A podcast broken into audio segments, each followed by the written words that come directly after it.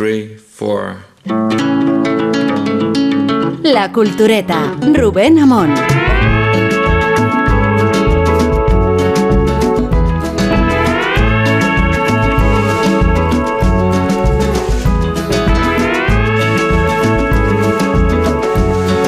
La modestia que nos caracteriza explica que Isabel Vázquez, Rosa Belmonte y yo, en lugar de estar ocupando el escenario del teatro principal, hayamos decidido ubicarnos en la platea más discretos. Acaban de marcharse los últimos espectadores de, de un espectáculo que no tiene que ver con el nuestro. Y hemos decidido alojarnos aquí para convocar a las musas. Esta es la última cursilería que digo hoy. hemos estado dando una vuelta intencionada por el teatro principal de Orense que nos aloja. Hemos visto, entre otras cosas, el último vestido que se puso Amparo Ribelles como protagonista de la versión teatral del abuelo, la obra de Benito Pérez de Galdós. Y con la peculiaridad de que su padre llegó a interpretarla. Esta adaptación se hizo aquí en Ourense, una adaptación en clave femenina de la obra de, Galdós. El traje de quien iba a ser Cornejo como viene siendo costumbre en el patrimonio y la tradición del teatro español, el teatro español en el que nos encontramos, que se fundó en 1830 a iniciativa de un liberal orensano que quería resarcirse de la hostilidad de las instituciones a sus propias inquietudes y quiso fundar un teatro.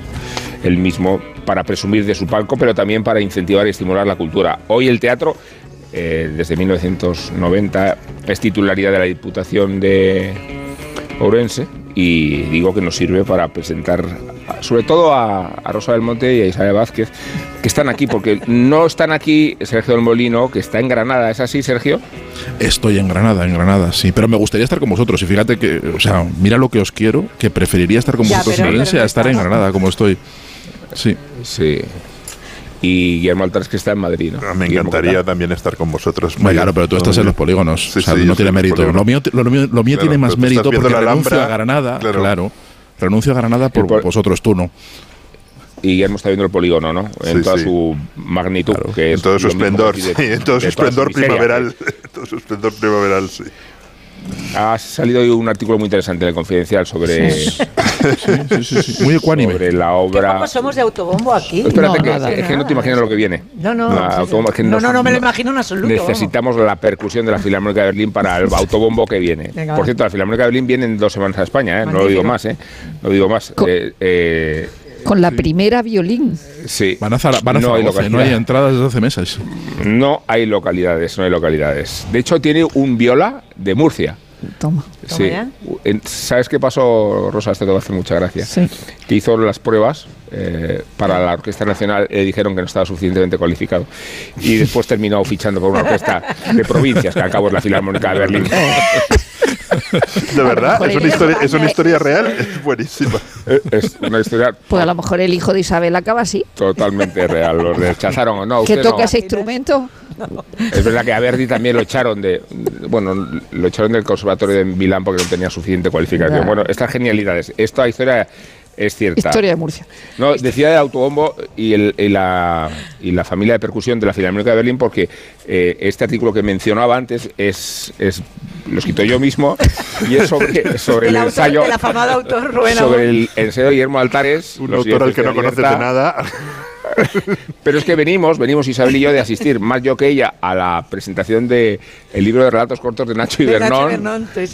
Postales de interior, que está a disposición de todos los. Prologado por el insigne escritor Rubén los oyentes. No hace tanto que hablamos de Isabel Vázquez como guionista de la serie Bosé, y no hace tanto que estuvimos mencionando a Sergio del Molino por su libro de un tal González. Somos, somos una factoría, somos una factoría de hacer cosas constantemente. Así es, y queda poco, y queda poco para que la propia Rosa del Monte aquí presente, insisto, presente eh, en cooperación con Emilia Andaluces su primera novela. Sí, nuestra primera novela junta, porque ya sé que había hecho. Sí, sí, de hecho, sí, sí. Eh, es que la cultureta no puede parar de crear contenido. O sea, Somos como Björk. No puedo parar de crear. Era, o era Agatha de la Prada. Era Agatha de la Prada. Pero no dejemos de comentar, no dejemos de comentar que cuando, cuando esta mañana en el chat Rubén compartido su artículo eh, sobre, sobre el libro de, Guillermo Altares. Guillermo, Guillermo ha dicho, ah, sí, bueno, luego sí eso ya lo leo y tal. No, no, lo había leído. muy tibia. Lo había leído lo, había leído por la mañana porque me había, me había avisado. Porque tiene una alerta que pone Guillermo Altares. me había avisado una compañera. me daría mucha vergüenza ponerme una alerta. Y había felicitado, había dado las gracias a, a, Rubén, pero me da como muchísimo pudor. Yo soy un, un promocional. Me ha dolido, me ha dolido esa indiferencia. Me ha dolido. Me ha dolido y recordar también el autor del libro del autor, el autor del artículo, fíjate. Recordad que hace muy poco también mm, presentamos el libro de Miguel Venegas, lo que el pibe dijo a Dios. Podemos parar de creer. Eh, ¿Esto qué quiere decir en definitiva? Que aparte de hablar sobre la cultura, la engendramos. Es un fenómeno extraordinario porque podíamos conformarnos o consolarnos con la idea de opinar de ser líderes de opinión, como de hecho somos, de ser pero es que somos, como se dice, creadores de contenido. o sea, lo de siempre, vamos, es lo que hemos ido Eso es lo que dicen las Instagrames, ¿no? Dice creadores de contenido. Pues en realidad nuestro lema es, si otros escriben, ¿por qué no nosotros? Claro. Sí. Pero llegará un momento, si seguimos así, llegará un momento en que seremos nosotros el propio contenido del programa, porque no, solo claro, como Claro, sí, sí. Estamos muy autorreferencial. Está pasando estamos, estamos yendo, estamos yendo hacia ello, pero todavía no hemos llegado. Todavía de vez en cuando hablamos de otras cosas que no tienen que ver con nosotros. Yo corregiría, Rosa, sin, es, con las mierdas que hemos leído, peor no lo podemos hacer. Eso, claro. con los, con los, truños que, nos hemos tragado a lo largo de nuestra, de nuestra vida, es como peor que esto no lo puedo hacer. Claro. Es que es verdad que eso te, te, te incita. Te estimula, ¿no? Claro, te, te, te, empuja a No, no, que yo soy, yo soy igual de, de, pudorosa que, que Willy, que, pero claro, si pero saca es peor que yo todavía. ¿Qué, demonios no lo va a promocionar? pues, o sea, nos avergonzaremos de nosotros mismos eh, diciendo, mire usted, no hemos escrito Guerra y Paz, pero oiga, léanlo. que, es divertido y entretenido y hace buen tiempo. Eso es. Cuando David Gistau publicó su, su última novela, eh, decía muy gracioso en las entrevistas que concedía, eh, si yo fuera Hemingway ya lo sabría. me parece buenísimo. mira, el otro día. Lo voy a usar para mi promoción de novela. Yo lo voy a copiar también. el otro día. Pero lo mío es novela. Pero citada a Vigistado. David Gistado citando a sí. No, yo citaré a En un juego de espejos que, que tiene que ver, mucho que ver con, con qué, Isabel. No, que el otro día estuve en la presentación del libro que ha publicado Almodóvar de, de relatos eh, de juventud, que por otra parte son relatos de juventud y no son otra cosa, y eres muy consciente de que lo son. Y él, es verdad, o sea, que no, pero quiero decir que, que, la gente está ahí como, mira los hilos y tal, dice, vale, son relatos que escribí hace mucho tiempo que se han recopilado ahora, no tiene, y él estuvo todo el rato como rebajando la pretensión literaria de la propia obra y también de lo que pudiera hacer en un futuro, porque le decían, pero no te has planteado nunca hacer una novela, dice, sí, pero yo he llegado a un momento de mi vida, dice, pues, pues todo lo que he leído que sé que lo único que podría hacer es una novela muy mala, o una novela mala. Dice que no descarto hacerla, pero no, pero, pero claro, él decía, claro, yo quería ser Henry James cuando tenía 18 años y ahora sé que si algún, en algún momento me pongo a hacerlo, pues a lo más que aspiraré será esto. Y es una pretensión. Eh, bueno, igual Sergio Molino se está sintiendo un poco ofendido porque el que vive de la literatura es él. Claro, pero ninguno pretendemos ser Sergio Molino. Tú, vas en serio. Si tuviera, si, tuviera, si tuviera capacidad de ofensa, hace mucho que habría dejado este programa. No, lo, no tengo eso. No. a ver, serio, que tú, a ver, Sergio, que tú vas en serio. O sea, que nadie te lo está discutiendo. Yo voy, ¿eh? yo, yo, voy en serio. Tú vas en serio. tú, ¿no? Aunque, aunque, a veces no lo parezca, pero sí. Intento ir en serio y sí. Mi idea es llenar la España vacía de libros. Los que sean. claro Y además está Sergio involucrado en una turnea agotadora porque las, las, fechas bueno, bueno, es que es como Marifé de Triana, ¿sabes? Por es como Marifé de Triana. Nunca te lo habían dicho eso. Entre Hemingway y Marifé de Triana debe haber alguna. Pues, hombre, mejor Marifé. Mejor Marifé mucho mejor Marifé, hombre. Sobre todo hablando de turnés. O sea, te lo pasa mucho mejor. Sí, pues, con, con Hemingway tendría que ir a las plazas de toros todo el rato. ¿no? y, y luego tener mujer todo el rato. Una mujer periodista, Marta Mellor. Pero váyase usted, hombre, usted, usted para que, lo mismo mate, que yo. Para que se te mate en cualquier la guerra.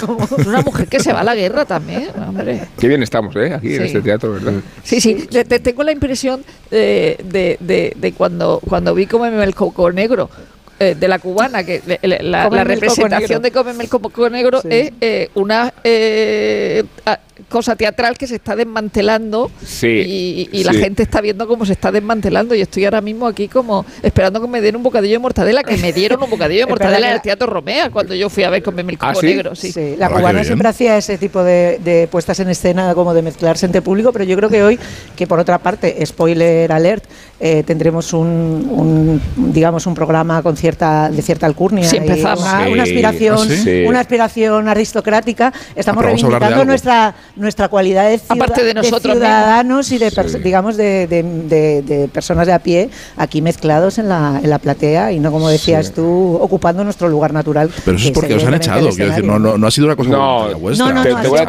te, voy a, decir por qué ha sido. Te mando la foto ahora mismo de las experiencias traumáticas que tiene este programa con el público masivo. Eh, explican que el programa que hicimos en Higueruela, eh, en realidad, y reconozcámoslo, eh, tuviera como escarmiento la espantada de todos los espectadores. los tres que había Estando como estábamos en el escenario y viendo una sala totalmente vacía y escarmentados por aquella experiencia, lo que hemos decidido es nosotros convertirnos en público. Claro, nos hemos sentado nosotros aquí. Esto, en público, como la hora del Lorca. más vanguardista de Esperando Godot, una cosa... Entonces, mientras los operarios desmantelan el tinglado de Alsina, en el mejor sentido, pues nosotros nos hemos ubicado aquí en la platea y como estábamos hablando sobre la percusión en autobombo, ¿cómo no vamos a aludir? ¿Cómo no vamos a aludir al éxito del EGM? Claro. son, hechos objetivos. Hemos subido 24.000 oyentes. Lo dice el EGM, no lo digo yo. ¿eh? Para mí sería muy fácil. Y, es verdad que solo el, el EGM solo se valora cuando es a favor y entonces se le atribuyen todas las claves demoscópicas y sociológicas. Pero es verdad que hay que agradecer a los oyentes. Estamos muy cerca de los 100.000 oyentes, un poco tirando por tezanos. Eh, sí, es verdad que te estás haciendo un tezanos. Estoy haciendo un poco de cocina creativa, pero ahí andamos. ¿eh? Me parece bien, me parece bien. Estamos muchísimo, no hay que entrar en detalles. No, que estamos muchísimo más cerca de los 100.000 que de los 50.000, quiero decir, muchísimo más cerca de los 100.000 que de los 50.000. Y aparte del podcast y sobre todo creo, no sé qué pensáis al respecto, seguro que pensáis lo que yo, eh, que el éxito de este programa se mide también en su influencia, ¿no? No es tanto en lo cuantitativo, que también el GM no deja dudas, pero en lo cualitativo estáis de acuerdo, ¿no? Un programa muy influyente. Empezando por la jefatura del Estado, quiero decir, empezando por ahí ya podemos ir por todos lados. Y en la fidelidad, yo creo que se mide también muy bien la fidelidad. no es, un programa, es un programa que se busca, no que se escucha casualmente, eh, sino que eso es, te lo tienes que currar para escuchar este eso es terrible. Aparte de armarte de paciencia, te lo tienes que currar. En, mis turnés, hablando con un montón de gente que se acerca, que son oyentes de la cultureta en, en pues, ayer mismo en Granada, sin ir más lejos, te das cuenta de que son oyentes de verdad, quiero decir, que escuchan todo, están al tanto de todo, no es algo que tengan ahí de fondo, que lo están y, eso sí que te da una caso, que es una cosa que es una cosa terrorífica, a mí me, me, aterra mucho el hecho de que hagan caso y de que luego vayan a comprar las cosas que, que nosotros Sí, lo de la prescripción siempre impone. Salvo los nuestros, salvo Sí, eso no, la, pusiste bien, realmente. ¿Cómo se llama el último? Eh, es el 3 de mayo, vamos a, hablar ya del título y de la editorial. la editorial es Espasa. La editorial es Espasa y el título de la novela cuyas autoras somos Emilia Landaluce y yo se llama La mala víctima. La mala víctima, muy bien. No vamos a decir nada todavía porque... Está en precompra ya. En precompra Está en precompra, ¿no? Está en precompra. lo pueden ir encargando. Que no quede Venga, ya. No, que no quede comercial el programa. Está en precompra. Está en precompra. Hombre, pero si usted lo encarga ya, el mismo pues día que salga a la venta, le llega. es magnífico y se da un fin de semana fenomenal. Sí, sí. Claro. Bueno, pues si le parece Pero comprero en su, en su librería habitual también. También, también. Sí, en, la mejor, en la mejor en librerías. Y las peores también. Eh, eh, también. Bueno, que si os parece bien, vamos a hablar de un libro que no hemos escrito nosotros. ¿Cómo lo veis? Bueno, bueno, mm, pues, si no queda más remedio.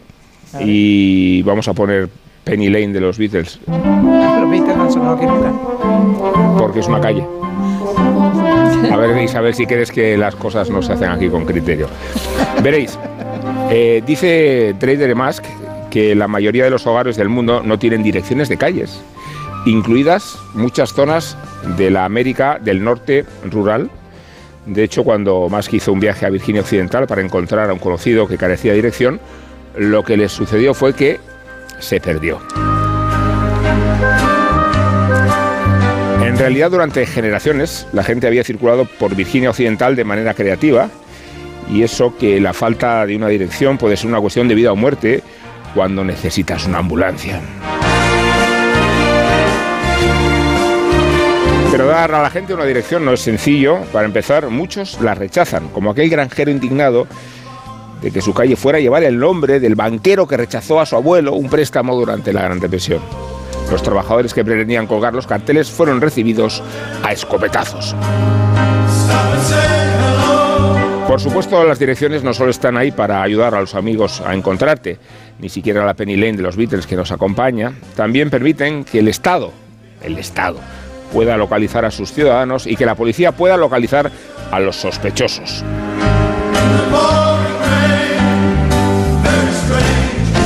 Tal como muestra y demuestra el libro de Dre Mask que nos ocupa, El Callejero, lo publica Capitán Swing, los nombres y números de nuestras calles están arraigados en un proyecto de organización para controlar y cuantificar los asuntos del Estado. Igual no sabéis que la Ciudad de México tiene al menos 500 calles con el nombre de Emiliano Zapato, el líder, he dicho Zapata, Zapato, Zapata, el líder de su Zapato. revolución campesina y que Rusia dedica más de 4.000 al nombre de Lenin. En Estados Unidos una calle tardó 8 años, 8 años desde su muerte en llevar el nombre de Martin Luther King. Musk que es abogada, que es periodista y que es una erudita afroamericana, también describe la notable campaña de los residentes de Hollywood, en Florida, para cambiar el nombre de las calles de su comunidad que estaban predominantemente dedicados a los grandes generales confederados, a pesar de que Hollywood es un territorio de mayoría afroamericana. Así que los nuevos nombres de las calles se terminaron llamando Liberty Street, Freedom Street y Hope Street, la libertad, la esperanza. Musk ha encontrado a historiadores, a científicos, a burócratas, a habitantes de las ciudades y nos guía a través de los cuatro continentes. Atraviesa la, la Alemania nazi, que cambió los nombres de las calles llamada Judío, y Teherán, donde la calle Winston Churchill fue rebautizada para consternación de la embajada británica con el nombre del revolucionario irlandés Bobby Sands. Nos recuerda el callejero, esto lo sabemos Willy y yo que conocemos Tokio, aloja muchas calles sin nombre y que semejante anomalía en una ciudad cosmopolita tiene algo que ver con la estructura del japonés escrito, precisamente porque enfatiza los bloques de caracteres en lugar de que, eh, como en inglés o en español, las líneas de las letras. Rastreando un brote de cólera en Haití, describe cómo la falta de direcciones de las calles puede ser una cuestión de vida o muerte y señala que alrededor del 70% del mundo no está suficientemente mapeado, incluidas muchas ciudades, con más de un millón de personas. Suelen ser los lugares más pobres del planeta y recurre Trade Musk a un aforismo brasileño para definir estos espacios menos civilizados. Donde hay serpientes, no hay estadísticas, y donde hay estadísticas, no hay serpientes.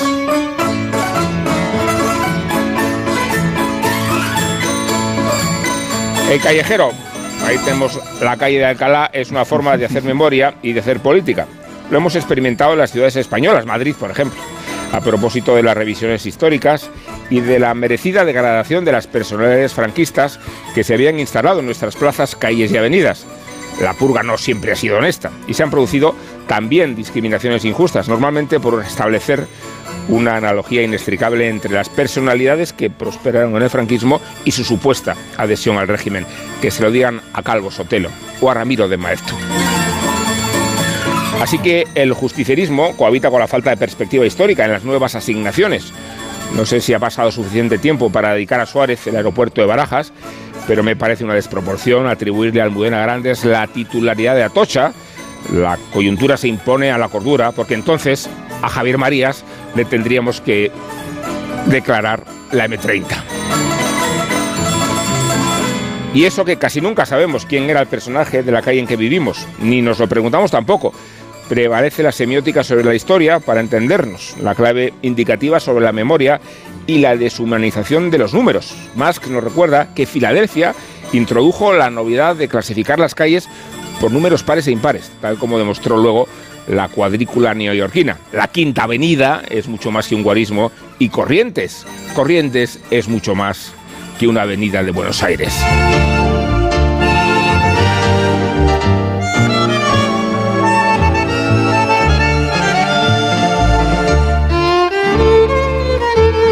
Orense qué?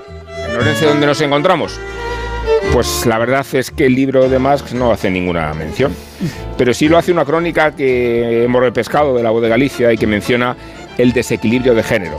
Más de 200 referencias son las que se encuentran en clave masculina, cuenta la crónica de Rubén Oboa, una cifra que se queda muy lejos de las mujeres, que son apenas 40 y la mayoría, salvo alguna excepción religiosa, se encuentran en zonas periféricas y en lugares de escasa visibilidad.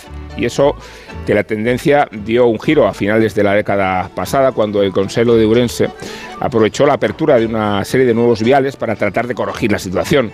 Así, por ejemplo, se abrió el Parque de Angelita Paradela, en la zona de la nueva construcción de Osrosais. En esa época también se realizó un reconocimiento a la primera médica colegiada, Paz Parada Pumar, en un vial muy próximo a la antigua casa de baños en el barrio de Ascamelias. De los 40 nombres en clave femenina que asoman por el callejero orensano, llama la atención la elevada presencia de referencias religiosas. Una decena de viales llevan el nombre de Santa Ana, Catalina o Eufemia. Tampoco faltan las referencias a patronas como a Sermidas o Nosa Señora do Cristal. Si a esos nombres se le suman los dos, los de los santos, la conclusión es clara, lo religioso manda más que lo femenino menos tirón tienen en el nomenclator vario de Urense la pegada intelectual. Aún así asoman nombres como los de Emilia Pardo Bazán, Rosalía de Castro o Concepción Arenal.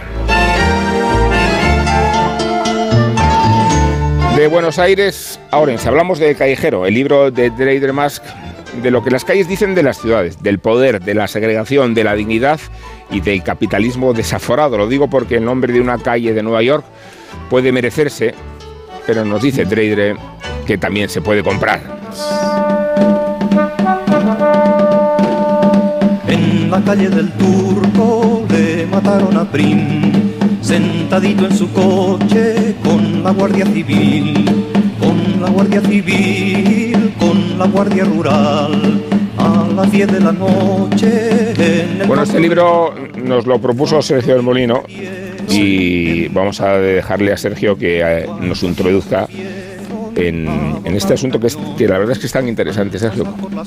Pues la verdad que es mucho más interesante de lo que yo preveía al principio, ¿no? El libro está lleno de curiosidades y además me ha convencido de que las calles importan muchísimo. Los nombres de las calles y la organización de las calles es una cuestión que eh, a todas las sociedades le ha importado mm, una barbaridad, hasta el punto de que eh, una de las primeras cosas que hacen los aliados cuando toman Berlín, según cuenta de, de, Idre Mask en, en, el libro, es eh, ponerse a decidir, cuando todavía está Berlín en ruinas y, está todo la, ciudad y todavía están, están buscando el cadáver de Hitler y, y demás, está todo, todo patas arriba una de las prioridades que se ponen a debatir es mm, vamos a cambiar el nombre de las calles de Berlín cuando no había ni calles, es decir, cuando todo solo eran cascotes, no había nada que, cambiar. Y esa era una de las primeras discusiones, o sea, es de, lo, de lo primero que se considera prioritario, aunque parece que es eh, banal. Y, es, como hemos visto en España y hemos visto en un montón de sitios, España, por cierto, agujero negro dentro del estudio de,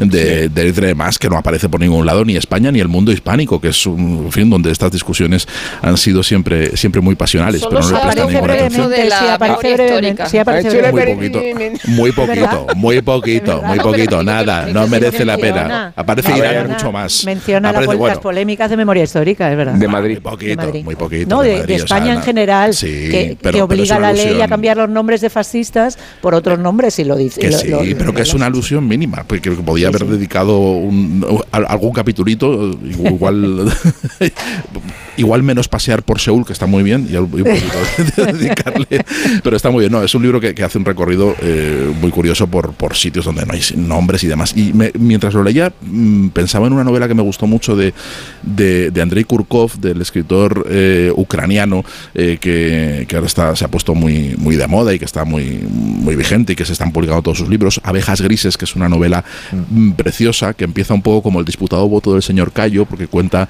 la vida de los dos últimos vecinos que quedan en una de las en la zona gris en el Donbass, en la guerra del Donbass, eh, dos vecinos que se han negado a ser evacuados y que están en medio de la línea del frente.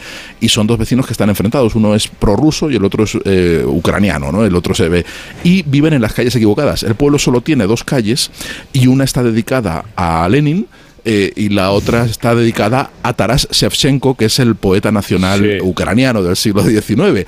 Y viven en las calles equivocadas. O sea, el ucraniano vive en la calle Lenin y el otro vive, el, el prorruso vive en... Entonces, una de las cosas que hace eh, el protagonista es ordenar. Dice, voy a aprovechar y voy a ordenar y vamos a ponernos cada uno en nuestra calle. Y cambia las placas de las calles, de, de las dos calles, una noche que sale en los tiros y, y él eh, pone la calle Lenin en la Shevchenko y al revés, para poder él vivir en la calle Taras ¿no? Sin tener que mudarse.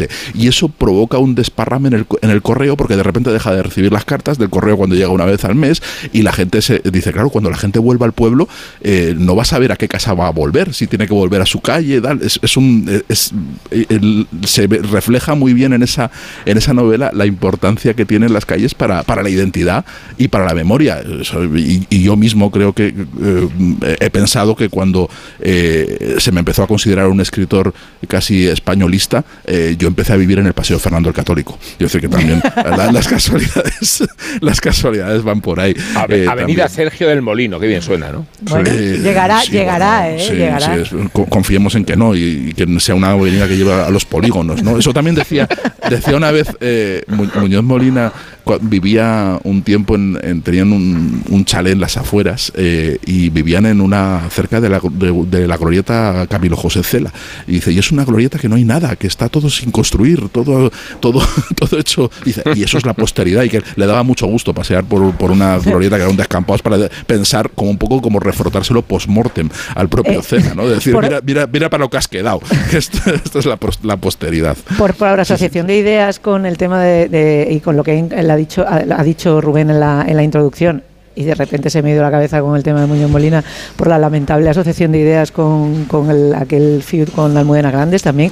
Pensaba cuando lo estaba diciendo Rubén que la que digamos esa atribución de Atocha a Almudena Grandes probablemente no se hubiera eh, producido o igual sí quién sabe sin también la torpeza por parte de las digamos autoridades municipales y autonómicas de Madrid en el desprecio eh, manifiesto eh, durante la muerte. O sea realmente la atribución de Atocha hay que hay que atribuírsela a los dirigentes del del ayuntamiento y de la comunidad que de repente se niegan en redondo a, por una cuestión ideológica absurda, y lo dice una persona que no es particularmente fan de Almudena Grandes, sino todo lo contrario, eh, reconocer los méritos de una escritora de una popularidad extraordinaria y de un impacto, eh, eh, digamos, social y literario incuestionable. No, yo decía es que, de repente el gobierno central dice, pues toma, tocha. No, que decía que, la falta, que, yo que, la asignación de memoria tiene que tener un periodo de... Por supuesto, y estoy completamente de acuerdo pero creo que esa, que esa precipitación responde a una voluntad de, pasar la mano por la cara. Pero hay que recordar, solo, solo, solo un inciso, yo dejo, eh, eh, ese momento eh, es una de las grandes intervenciones de Isabel Díaz Ayuso, de las intervenciones grandes, de, de, esas que te dejan perpleja que nos contaba un amigo común de Isabel y mío, estaba entrevistando a una gran actriz y se produjo ese momento en el que Isabel Díaz Ayuso dijo, la Virgen de Atocha también es una mujer. Y entonces esta actriz, que es una actriz reconocidísima, dijo, es que yo no sé hacer eso, es que yo no tengo esa cadencia, mira la pausa, mira la pausa que hace. Sí, sí, sí. Y, ah, Totalmente. Totalmente. En cualquier, caso, eh, Sergio, te he interrumpido, no sé si querías decir algo más. estamos ya, estamos ya, en tertulia. Luego, luego pues, yo, ha habido, yo ha habido partes del libro me han parecido muy divertidas, otras me han parecido profundamente aburridas. A mí el primer episodio, además, o sea, el primer capítulo del libro, el de Calcuta, me parece aburridísimo. Me reía esta semana eh, con Sergio a propósito de una anécdota que cuenta. Es que solo también porque Calcuta tiene, es divertido. Sí, sí, no. Y además es que tiene una, una, digamos, una tendencia de vez en cuando a, a ciertas cosas, como decir, yo no, no lamento que, que ya no exista la calle tocacoños en, en Inglaterra que había por todas partes. Pues yo sí lo lamento, me parece súper gracioso. O sea, es decir, entiendo por qué lo hace. Claro, pero si no llega, si no se pero era una en la calle de Londres porque no le gusta. Claro, sí, porque porque es, porque ella es afro, o sea, es, es eh, digamos es africana, es negra. De Black Boy, de Black claro, Boy y era y era un, un vestigio racista eh, que luego bueno pues se ha, se ha cambiado como, como tantas otras cosas en el callejero de, manera positiva o, ya, ya, veremos, porque luego vamos erradicando la historia, nos olvidamos de todo lo malo que hemos hecho. O sea, pero bueno, en cualquier caso, lo que decía es que el, capítulo de Calcuta me parece aburridísimo eh, sobre todo por, por, eh, porque de repente empieza, o sea, es, solamente una, una, reiteración de que si no tienes la calle, no estás identificado, eh, no existes, con lo cual abunda en la, en la, digamos, en la pobreza extrema de la, de la propia, de la propia ciudad. Que no puedes pero la tarjeta para, para los servicios sociales, para la ayuda social. Sí, pero que es, es, un capítulo, digamos, largo y, reiterativo y que luego con una, con una serie de, concesiones a ese, ese tipo que, que es oftalmólogo y se va a visitar una aldea pobre y de repente se vuelve en trabajador social. No, tío, a Alain a Flelú y por dejar pasa todo el, surasiático. No, no te quedes en Calcuta, que luego Calcu Pero tiene cosas divertidísimas, tiene cosas, reconozco que tiene cosas divertidísimas. Yo he disfrutado mucho todo lo que tiene que ver con Inglaterra, tanto la epidemia de cólera, como la parte del gusto de los ingleses por los nombres eso, Fs, por las guarradas, que son siempre muy graciosos, pasan de, de, la, de la cosa más práctica, como la calle del Molino, la calle de la iglesia, a la calle del Ojete, como decía antes Rosa, en un pispás. Y esa, esa parte es muy Inglaterra, porque es que tiene todo que ver con cómo son ellos. Y luego, por otra parte, la, el trazado de, que es una de las partes también más interesantes, el, el trazado de la epidemia de cólera de, de, mediados del 19, que hace este personaje, que además es un tío del que ya hemos hablado, que es el tal Jon Snow. libro ya, lo, ya hablamos aquí de Steven Jones. y el el, el Jon Snow este de, que él es el epidemiólogo era el que anestesiaba a la reina Victoria, que os acordáis que hablamos de él cuando la cuando el tema de las de las intervenciones quirúrgicas. Pues este tío que tiene que se llama como no hay nada como llamarte como un personaje de Juego de Tronos para que nos acordemos de, tu nombre, era el tío que gracias a ponerle números a las calles pudo hacer el trazado desde la fuente donde se había originado eh, digamos la, la, contaminación de aguas fecales y de dónde había partido la, la gran epidemia de cólera de Londres de de mediados del 19. Eh, investigación que por otra parte no es la que termina con la epidemia de cólera porque su trazado, que todavía se estudia en, en las escuelas de, medicina, no es la que termina con la epidemia, sino luego el mal olor. Y, es, y que eso lo traslade a la epidemia de Haití, de, porque uno, ella hace la reflexión de uno pensaría que esto es una cosa que ya se ha pasado. Epidemias de cólera de ese calibre, pues no, se da en 2010 en Haití de la misma forma. Eh, identificando por los números de las calles dónde están eh, el origen y el origen de la epidemia de cólera de Haití, que esto fueron ocho años de epidemia, está en el destacamento de los cascos azules para ayudar después del terremoto, lo cual efectivamente, claro, y se y se y se esconde durante mogollón de tiempo porque es muy complicado y muy muy incómodo hablar de eso. Entonces tiene cosas muy divertidas y luego otras que, en general un anecdotario nutrido. sobre todo esa, eh, la parte de, de, Mark Twain cuando se habla de Berlín y fundamentalmente de, Viena, eh, dice que a Mark Twain le fascinaba Berlín, el Berlín decimonónico que lo llamaba la Chicago de Europa, porque era la, ciudad mejor gobernada del mundo y le encantaba la, policía, los cables eléctricos enterrados en el suelo en lugar de enredado a la vista, las calles barridas a escobazos en lugar de con monsergas y chácharas como en Nueva York. Dice, pero los números de las casas no los podía entender y esto, esto es entrecomillado de, de Mark Twain. Dice, desde la época en que el principio fue el caos, nunca había existido algo así, escribió Twain. Al principio uno cree que lo ha hecho un idiota, pero hay demasiada variedad. A un idiota no se le habrían ocurrido tantas formas de crear confusión y perpetuar la blasfemia. Y te cierra las comillas, pero sigue, eh, eh, sigue la autora. Dice, los números parecían escogidos al, al, azar. Y sigue Twain. A menudo usan un número para tres o cuatro casas y a veces ponen el número en una sola y en la otra toca adivinarlo. Es decir, una cosa, verdad que, que ahora vemos una, un, un, orden, como lo ha dicho Rubén antes, el, que en Filadelfia se le ocurrió poner los pares en un sitio y los impares en el otro y ahora no sé si no ocurre que eso no haya pasado nunca. Y es verdad que el libro es, muy disperso, pero, a, pero a la vez es muy, muy entretenido en el sentido de que lo mismo habla de las direcciones, de cómo se crean las direcciones, de cómo se crean las direcciones para controlar a la gente o de cómo se eh, inaugura el correo, o sea, cómo se hace para ganar dinero de un lado y del otro, es decir, que, el sello sea, sea barato, pero pero sí, pero pero beneficia al, que manda y, al que recibe. Y luego cosas extraordinarias como que en la Edad Media la gente no tenía apellidos, que es que era eh, John, el, eh, herrero, claro. Eh, a lo que se dedicaba, ¿no? Y que no. y, y, luego, y luego es verdad que como descubrimos mucho en el viendo quién sabe dónde, hay gente que no quiere ser encontrada. Eh, eh, entonces, eh, yo entiendo esa, esa, ese ansia de libertad que puede haber en Virginia Occidental. Bueno, hay una- Es decir, dice, yo, no- yo soy, no- y, y no siendo una bomber, ¿no? Yo no, yo, no- Sí, yo sí. soy una bomber y no quiero que me encuentre. Es decir, pues yo soy una persona normal. Es que yo no quiero que usted sepa dónde vivo. A mí me pasa eso cuando se hace y, y- y se acercan las elecciones. O sea, yo no quiero que la policía sepa dónde vivo, porque y si me toca en una mesa si yo no sé ni sumar. Es decir, ¿cómo, cómo? Yo, es que, yo, es que, yo es que voy a volver a Marifé, a Marifé de Triana, póngame los billetes, señor Sargento Suárez. Yo no voy a una misa, porque toda esa gente se va a enterar que no Como- sumar. como podéis uno, imaginar- dos, tres, vamos a volver a empezar. Como podéis Cuatro. imaginar, Rosa ha juntado las muñecas como si fuera José Luis Oceres y los ladrones claro. como gente honrada. Oye, Señor que- Sargento Ramírez. A ver, eh, Guillermo Altares se encuentra en una zona muy insólita. Inhóspita. Ve- Veréis por qué. Porque el polígono de eh, A3 Media eh, se ubica en- entre las Islas Canarias. Eh, Como si fuera un contrapeso casi sarcástico, ¿no? Calle Y la graciosa, Graciosa. Lanzarote. Sí. Total. Me, me- me ha Así gustado. Que, así que Willy, desde me tu. me- me ha entretenido. Desde me- las islas Desde África, afortunadas. desde, fa- desde África. Me, me ha interesado y me, y me ha entretenido mucho el, el nombre porque el, el libro porque te hace pensar en cosas eh, cotidianas. Eh, a mí, por ejemplo, sí me ha gustado el capítulo de, de- de Calcuta. Te, ha- te ha pensado, mm, te hace pensar en cosas obvias. Nosotros, eh, los nombres a de ti las te calles. gustan los pobres. los-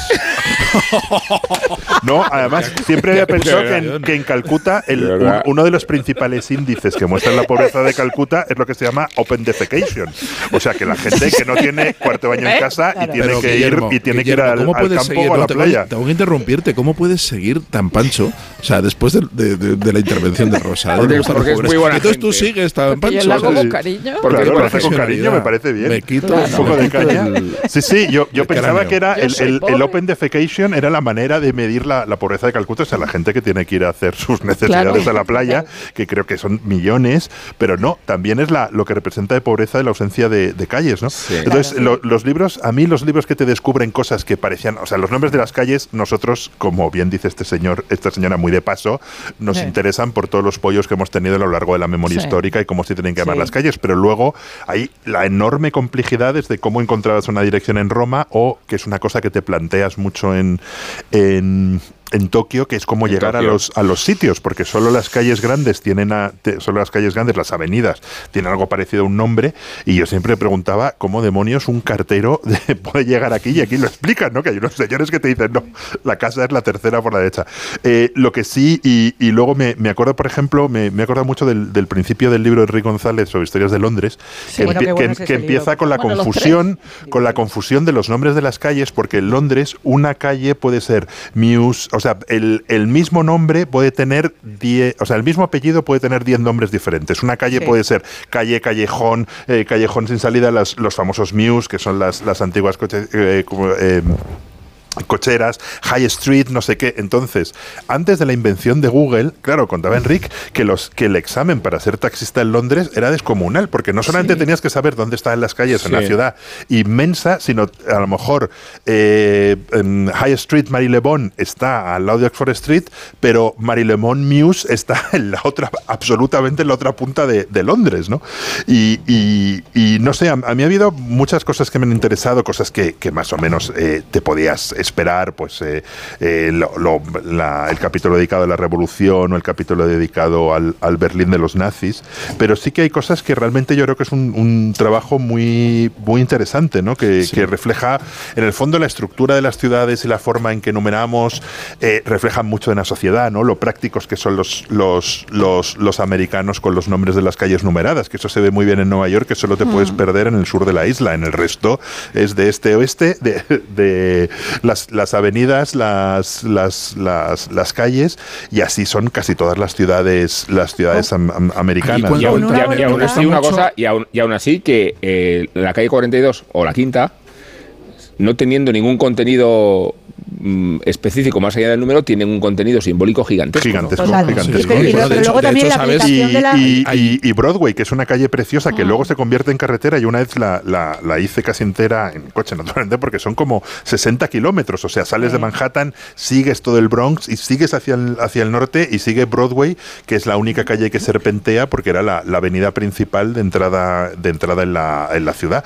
O El la estructura capítulo- de las, de las calles en, en- en Roma, cómo es interesante impresionante porque van replicando, perdona Sergio, que van replicando la misma estructura en todo el, mundo. Y uno visita una ciudad romana en, Túnez o en, o en España o, en Italia y la estructura de la ciudad es muy, muy parecida. La puedes, la puedes leer. Bueno, yo vivo en una ciudad romana y la ciudad romana se conserva en la, en la misma estructura con el Cardo y el Decumano y las mismas, las mismas calles que trazaron los romanos están, siguen en el plano.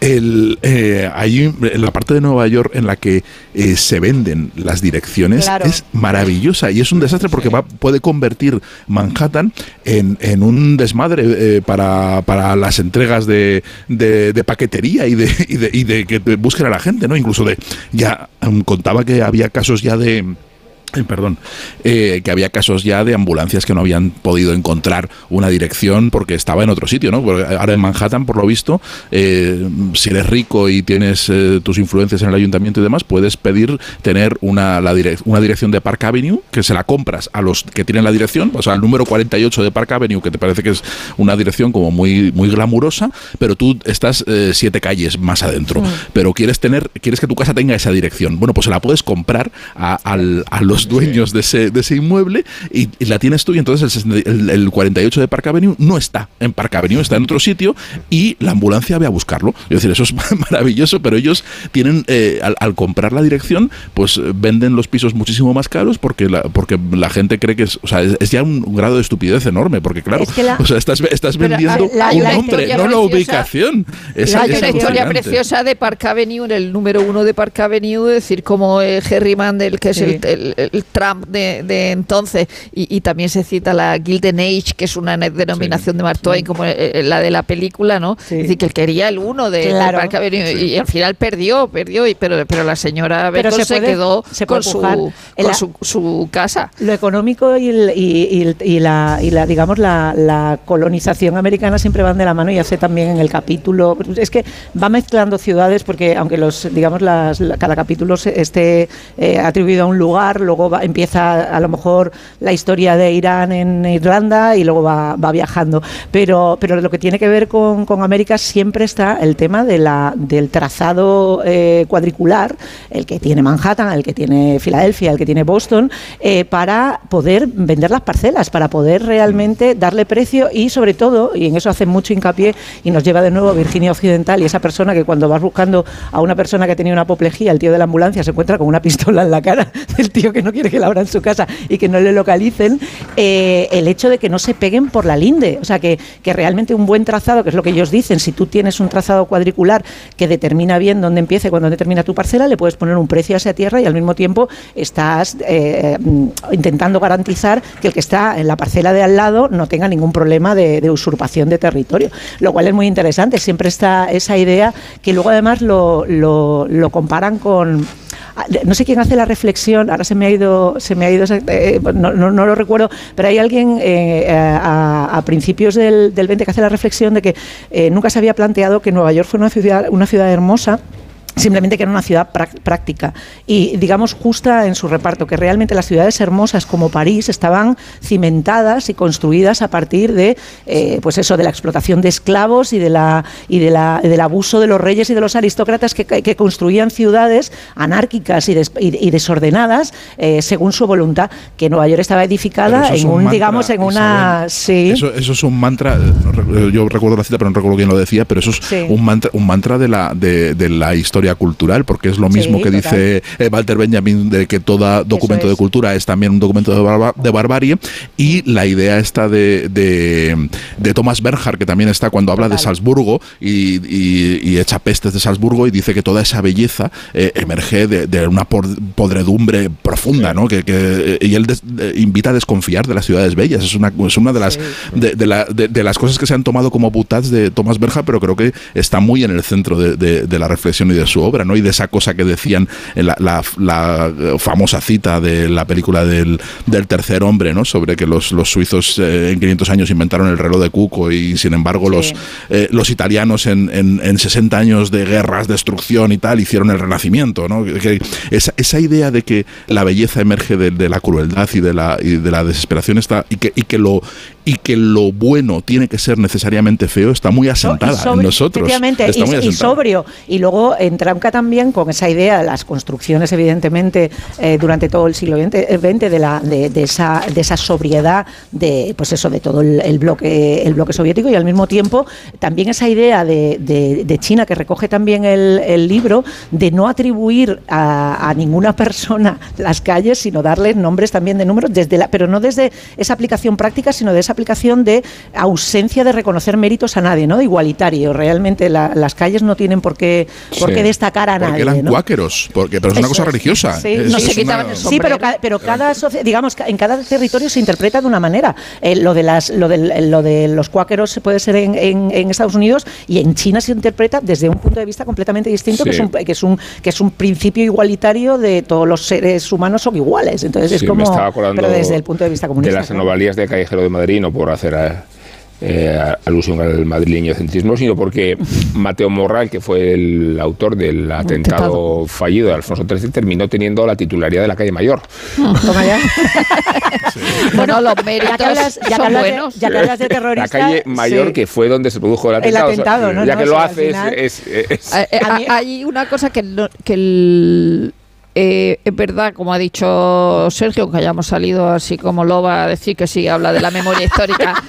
pero sí que habla, de España. no, solo digo que lo cita, ah, pero el otro día. Y, me enseñaba, me tirabais el único párrafo de todo el libro. Éramos esas niñas en el colegio. Pero, éramos esas niñas en el colegio. Tú estás al fondo con los folloneros y nosotros estábamos en primera. Que el otro día David Morán le hacía una entrevista a la autora en, en ABC y entonces ella decía: ahora mismo en Estados Unidos estamos sobredebatiendo los nombres de de las calles, debatimos sobre la raza, el género, y sí causa problemas, pero yo lo veo como un proceso positivo. Es una forma pacífica y útil de discutir nuestras diferencias. Un ejemplo, hay gente que vive en la calle Robert E. Lee Street, a la que le da igual que la calle lleve el nombre de este general confederado esclavista, gente que suele argumentar cuestiones prácticas para no recaer en argumentos espirituales o ideológicos. O sea, a mí es que me da igual en la calle que viva. O sea, me molesta. O sea, a mí no me importa que mi calle se llame Pedro Cerolo, pero si se llamaba de otra manera y tengo que, que cambiar mis tarjetas de visita o, o, lo que sea, si tengo un comercio, pues me molesta que se llame Pedro Cerolo, pero no por ideología. Tanto es así que en el proceso de asimilación llega a tardar muchos años hasta que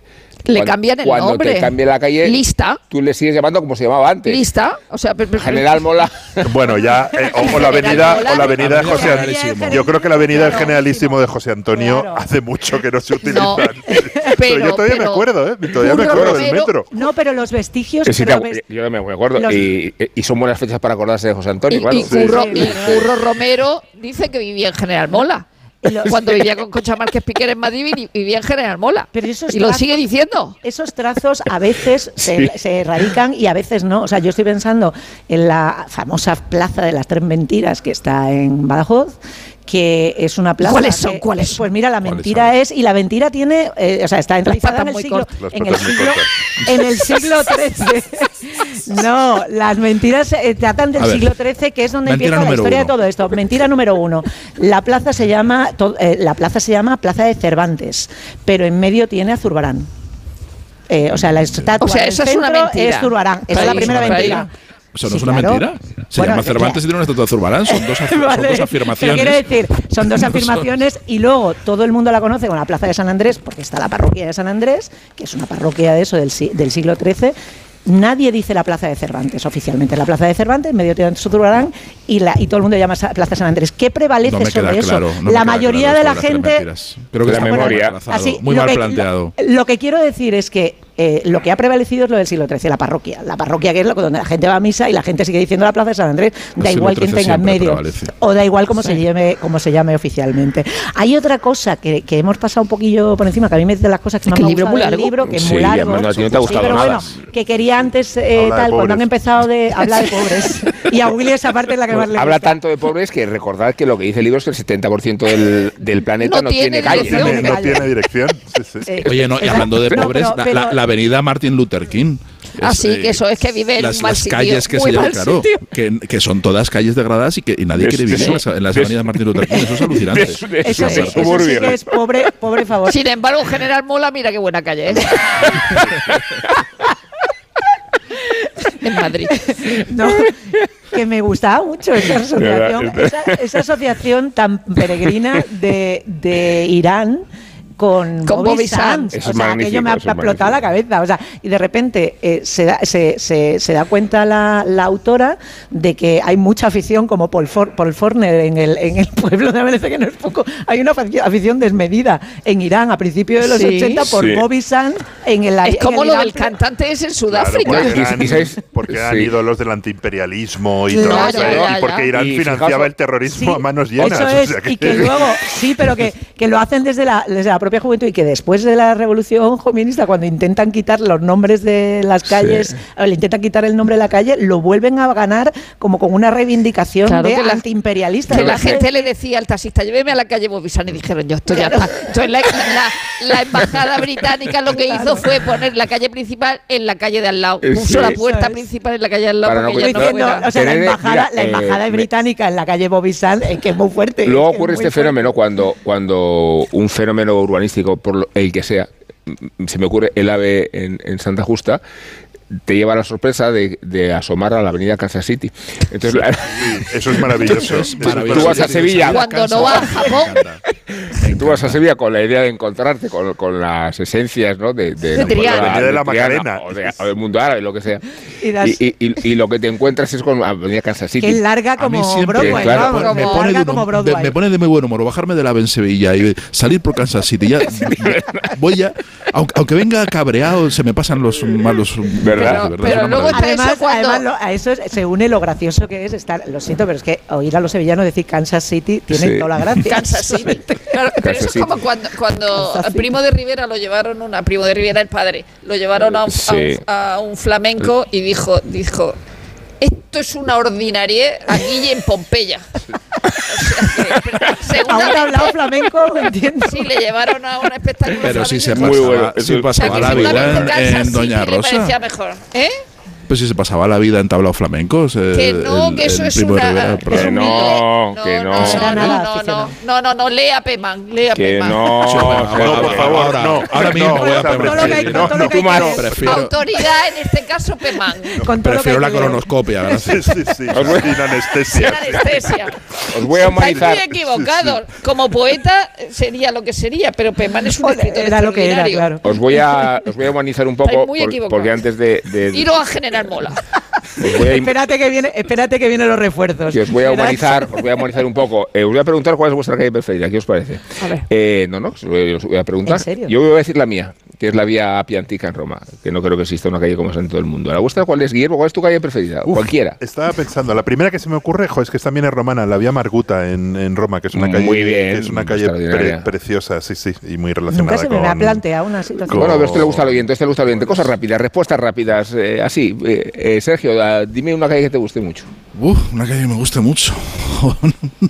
Ah, no, no hay, sé, ¿no? no, pa- pa- pasa- pasada a los demás y luego lo digo. Pasada a los demás. Vale. No sé, Eh, con la dos falda mi dona Hasta la calle Alcalá te Leonardo gusta. ¿La calle sobre Alcalá te gusta? Cadera.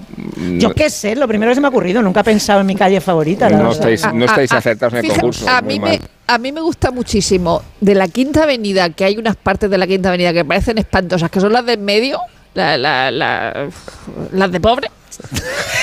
Pero el principio. seguimos para Bingo. o sea, ya no te estoy hablando de la, peri- de la Pero la Quinta ¿eh? Avenida yo creo que ya no hay No, pobreza. la quinta avenida, el principio de la quinta avenida, al lado de Washington Square, o sea, ese, ese, ese, esa Sí, donde está la Universidad de Nueva Yo- York, sí. Me Ya parece una maravilla sí, ese está principio de la quinta avenida. York. Esto Yo es ya la librería sitio. está ahí. ¿no? Sí, Está- sí. El- el Ya la tiene, espera un momento, que ya la tiene. Paseo ver. marítimo Antonio Banderas en Málaga. Que- Eh, pero- ya, no, ¿ves? porque- yo la calle de Alcalá. No, porque, no, no, porque me parece, eh. pero porque me da envidia marítimo Antonio Banderas, Antonio sí, Banderas, porque me sí. parece que es lo más, es la mayor gloria que te pueden conceder, no solo en tu Sí. pueblo, Claro. sino en general. En vida, no que te y en vida, en en vida, vida, ¿eh? No una plaza, no un callejón, no una rotonda, no, No. un paseo marítimo en tu pueblo. Y una- o sea, No, no, no. se puede llegar una, más lejos. Una calle muy divertida es. Sunset Boulevard, que también tiene como 70 kilómetros y sale del centro de Los Ángeles y tiene Sí. zonas que de repente parece que estás en el campo de cañones con coyotes y no sé qué y llega y llega al Pacífico. Mira, es una calle preciosa que tardas un día en recorrerla. Pues no entiendan nada. Eh, a, mí una calle en Madrid que me encanta es la calle Hermosilla, porque eh, ese momento en que se bifurca y se va a otro sitio. Es decir, atraviesa una, una, calle grande y se va a otro sitio y dice, pero ¿cómo que esto es la calle Hermosilla? Y luego Madrid tiene una peculiaridad que es, eh, o sea, no es tan complicado como Tokio, pero ahí le anda, que es la misma calle tiene diferentes nombres. O sea, de, repente pasas una manzana y, cambia el nombre siendo la misma calle, que no se le ocurre ni el queso manteca, pero bueno, habrá que, poner nombres a muchas personas. sí, a mí, por ejemplo, hay una calle. Es muy típico de ciudades españolas. Yo creo que es, para meter más, para honrar Para meter más nombres, Para meter más nombres. Hay, calles que son una manzana. Está quedando muy bonito el concurso, no, Está, está, o sea, de repente he pensado, calles que, que, no tengan ni un monumento ni ni un ni una, digamos, un diseño de sus edificios que sea particularmente llamativo, pero una calle cuyo trazado siempre me llama la atención cuando paseo, digo, es que esta calle está es bonita, la curva que hace es la calle Campo en Madrid, que no tiene nada de particular, pero sin embargo, cuando tú subes desde la Plaza Isabel II hacia Santo Domingo y darla y subes sí, es una calle preciosa es una calle con muy forma de media luna sí, eso es y es, y es el propio trazado de la ciudad sí, sí, muy bien. o sea del propio trazado de la calle dejamos aquí el concurso Nada, eh, a mí me gustaba y a, mí me gustó muchísimo el concurso también ¿eh? Pero lo, ha querido malograr Isabel y ahora le que Campomanes Campomanes de verdad cómo es cómo es bueno a ver parafraseando a Shakira eh, los críticos, los, críticos ya no lloran, los críticos facturan. Este es el mantra que Nacho Ibernón, autor de éxito desde el pasado jueves, eh, postales de interior. Lo recomiendo mucho, ¿eh? el prólogo, el prólogo es de Rubén Bueno, es el mantra de Nacho Ibernón en la crítica ciegas, crítica ciegas, claro, como siempre, de la semana. Buenas noches. Les saluda Wilson John Ramírez Bienvenidos al noticiero Channel i5 en directo desde nuestros estudios centrales en Bogotá, Colombia. Comenzamos. El niño mago se hizo serie. La nueva plataforma Max, resultado de la fusión de HBO Max y Discovery Plus, confirmó hace solo unos días... para, para, para, para. Joder, yo no puedo tirar tres minutos con este acentazo, ¿eh? Es que me ahogo, vamos. A ver, niño, traedme agua. Venga.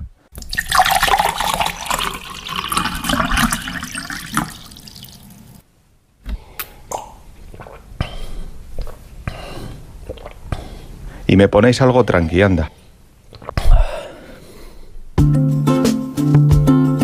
Qué fácil sería firmar una crítica entusiasta a partir de la nueva serie en ciernes alrededor del universo Harry Potter.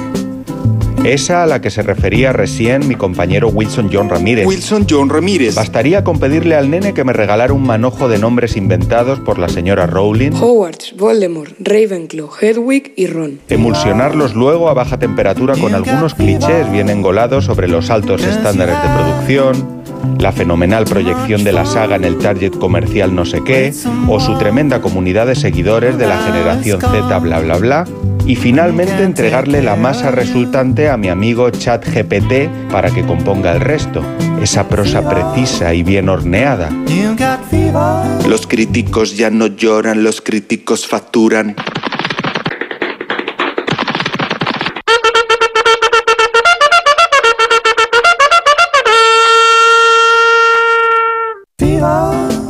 Y lo mismo me da que me da lo mismo con el pingüino de Colin Farrell, la otra columna jónica sobre la que se sustenta este nuevo Max.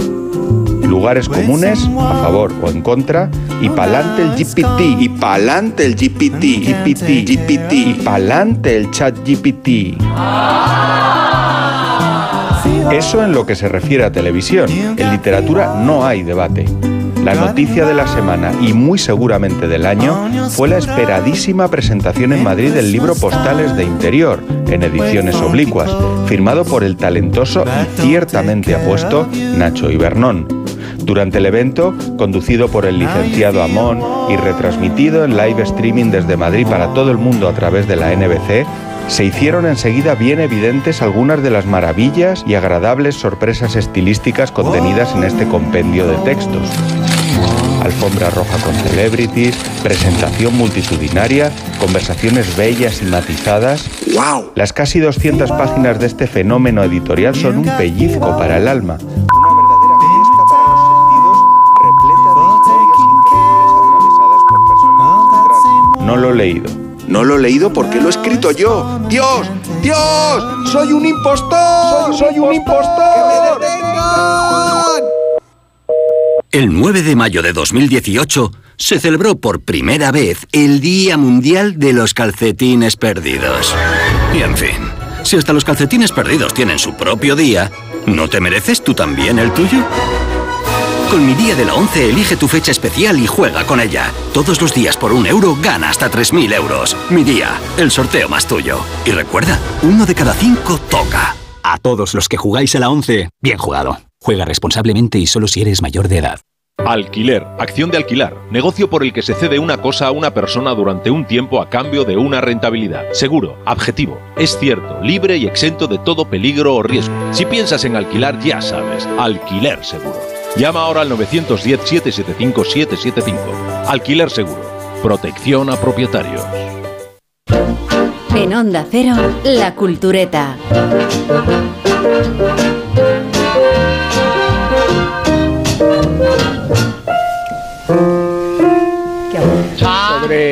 Jacobo Fitz James Stuart, decimoséptimo duque de Alba, escribió Emilia de Andaluce. Bueno, parece que Emilia de Andaluce ha fallecido. No, no.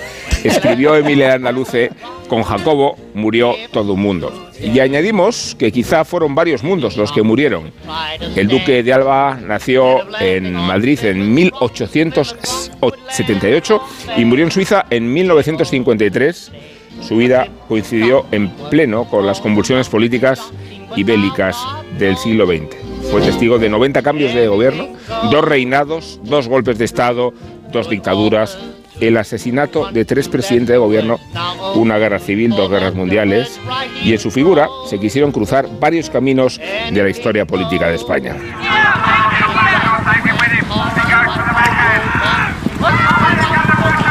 Jacobo jugaba al polo desde su juventud junto a otros aristócratas y jugaba bien. Tanto que en 1920 representó a España en los Juegos Olímpicos de Amberes, donde obtuvo una medalla de plata.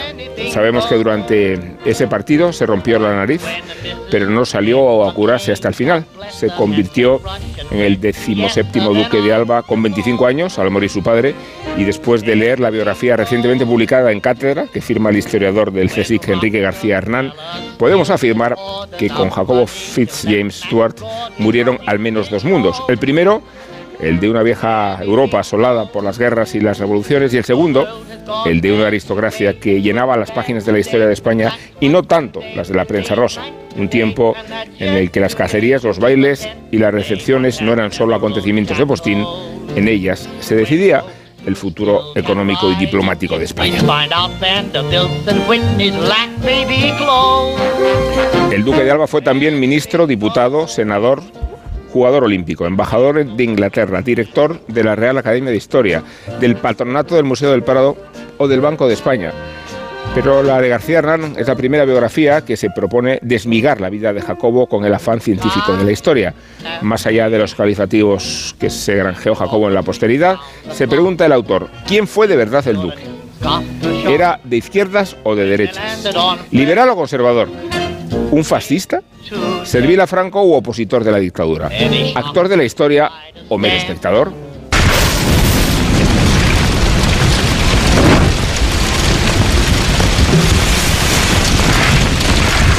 El incendio del Palacio de Liria en 1936 destruyó parte de su patrimonio, de su archivo personal y esa correspondencia que el duque de Alba guardaba con un celo casi obsesivo. Ocurrió en el mismo año en que su hermano Hernando fue asesinado en Paracuellos y uno antes de que Franco lo nombrara embajador del régimen en Londres. Jacobo era un notable anglófilo. Estudió en Eton, aprendió el idioma desde pequeño con varios criados británicos y era primo de Churchill, al que recibió en la embajada española en numerosas cenas. Sus diferencias con el franquismo y su cercanía con Juan de Borbón lo llevaron a dimitir como embajador. Desde entonces fue un opositor de la Falange como partido único y Franco lo sentó en el banquillo, acusado, como no, de masonería. Cartas van y cartas vienen que se corren por Sevilla, que se casa el duque de Alba con otra ya a ti te olvida. Durante 1936, cuando las milicias del Partido Comunista ocupaban el Palacio de Liria, ocurrió el bombardero que causó el famoso incendio. En la revista republicana El Mono Azul se acusó al propio duque de haber instigado el incendio y en aquellas mismas páginas Rafael Alberti le dedicó un poema. Duque de Alba, Duque de Alba, señorito madrileño, jamás soñaste un palacio mejor que el que tú has deshecho, mejor guardado, más limpio, más lustroso, más espejo, más del amor de unas manos que nunca nada tuvieron. Se ha asomado a la ventana, a la plaza. Además de sus escarceos, su matrimonio, su enfermedad y la deriva mediática de la Casa de Alba, García Hernán nos cuenta otros episodios culturales de la vida del duque, su amistad con Howard Carter y su implicación en el descubrimiento de la tumba de Tutankamón, el impulso del Museo del Prado y de la pintura española en la escena internacional, su amor por la música de Manuel de Falla o la fundación de la Asociación Wagneriana de Madrid. Como decíamos, esta es la primera biografía de corte científico del Duque de Alba en la que quedan muchos cabos por atar, salvo uno de ellos, el interés de una figura que se resiste a encajar en los moldes de quienes reducen el siglo XX español a dos bandos herméticos. Rosa nos ha recomendado la lectura de este libro y Rosa tiene la palabra. Sí, ha citado antes a, Emilia Landaluce que entrevistó a Enrique García Hernán, pero si yo, por ejemplo, conocía al personaje de Jacobo Alba, de Jimmy, es porque Emilia había escrito hace años una novela sobre hmm. Jacobo Alba en, la esfera de, los libros. Y es verdad que es un personaje que siendo todo eso que, tú has dicho, es decir, que, habiendo conocido ese mundo que evidentemente ya, ya, ya no existe y que era otra cosa de lo que, de lo que luego, de lo que luego sería.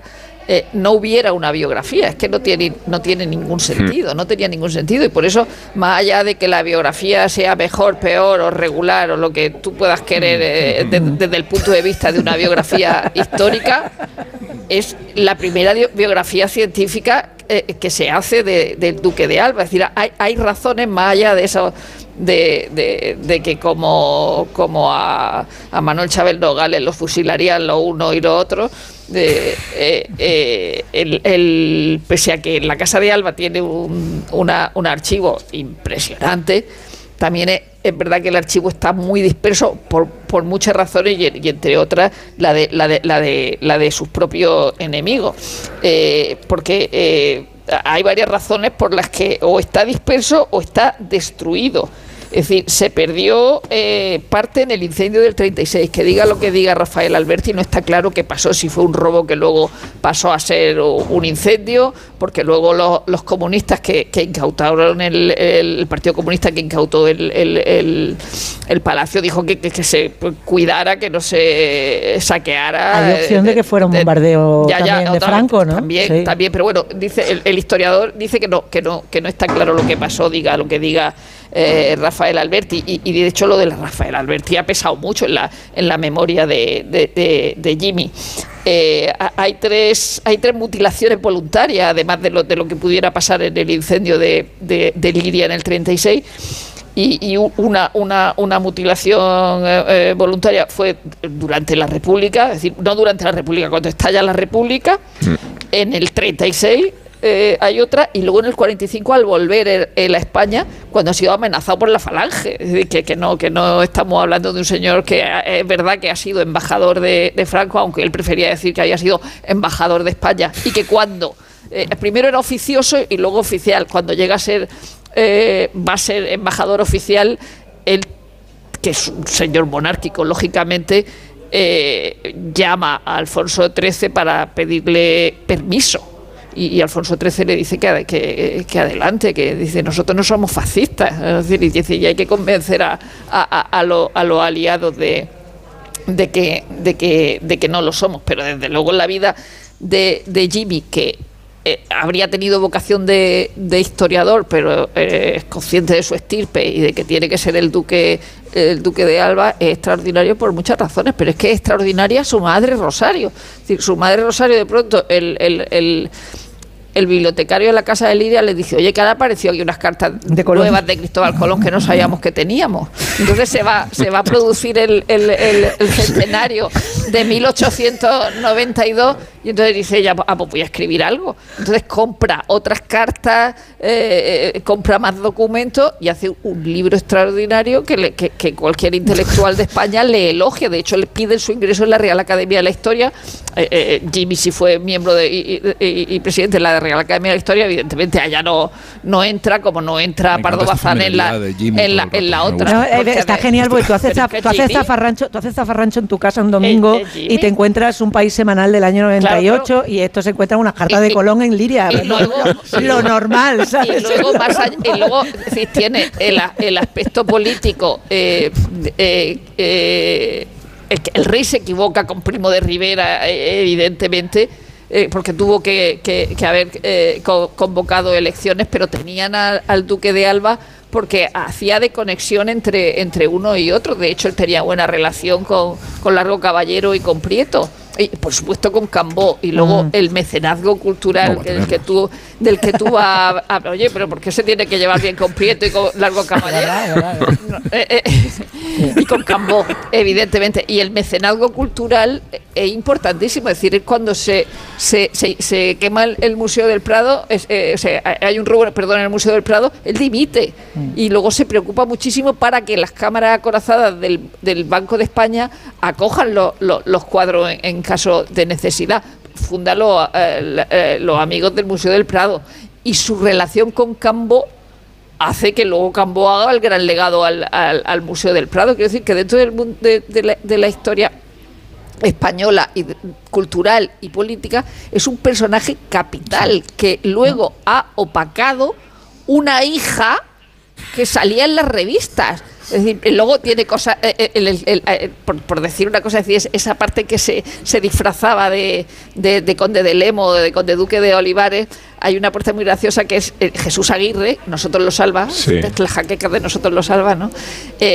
Manuel Vicen en su, en su libro ese que ponía ver de la, duquesa Cayetana, cuenta que, que, cuando el 23F, bueno, aparte de, firmar terceras como el Conde Duque de Olivares y cosas así eh, que, hacía el, propio Jesús Aguirre, que cuando llega el 23 de febrero coge el mono que tenía allí en, Liria, que era el que se ponía eh, eh, Jacobo Alba en la embajada de Londres encima del frac cuando había bombardeos.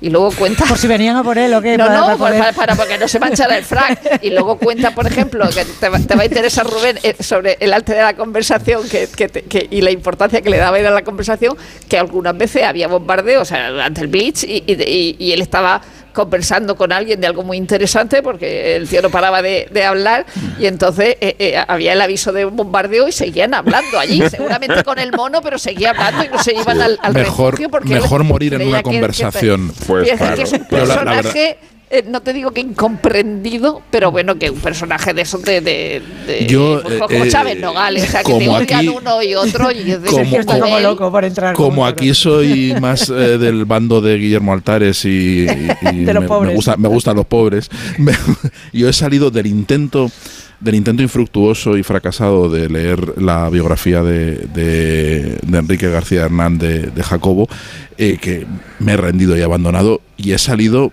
plenamente jacobino. Quiero decir, he salido queriendo, decapitar a todos los nobles, queriendo acabar con todo. Tiene un poco de pero, pero he salido pidiendo sangre, ¿eh? o sea, con, con, las turbas. No, no por, o sea, no, no, no porque eh, no esté de, acuerdo con la eh, noción de que evidentemente es un personaje capital de y, y, probablemente un personaje mucho más interesante en una novela que en, que en una biografía. No veo yo necesidad, pues, pues sí, es un hito la primera biografía. Sobre todo una biografía biografía tan, pues, la, tan larga tan, que el libro de, pero, pero, a ver, a ver, mira, a ver, mira, lo que está claro es que hacía falta una, una biografía que no había, ¿no? Era, era necesario. Era, igual lo que sobraba era una novela primero, ¿eh? No sé. Yo no, no, no, no, en absoluto, no. Es mucho más Yo estoy a favor de todas las novelas. Pero sí, pero mira, mira, lo que has leído, ya está en la página 16, al principio la introducción, ¿no? Eso que has leído que le dice al lector el biógrafo, le dice, ¿acaso te preguntas? ¿Acaso te preguntas, no? ¿Quién?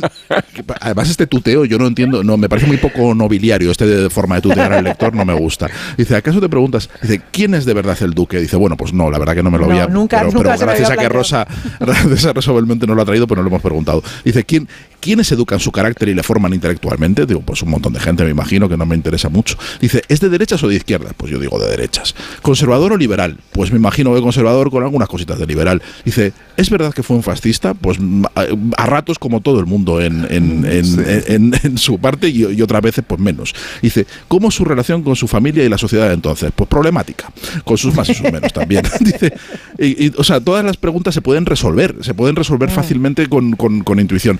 Quiero decir, yo creo que es un... Sí, no he leído la novela de Emilia, ¿eh? pero, pero, yo creo que sí que como, como personaje novelosco, para, para eh, hacer una indagación narrativa y ponerlo como excusa para contar esa España, creo que es, eh, da muchísimo juego.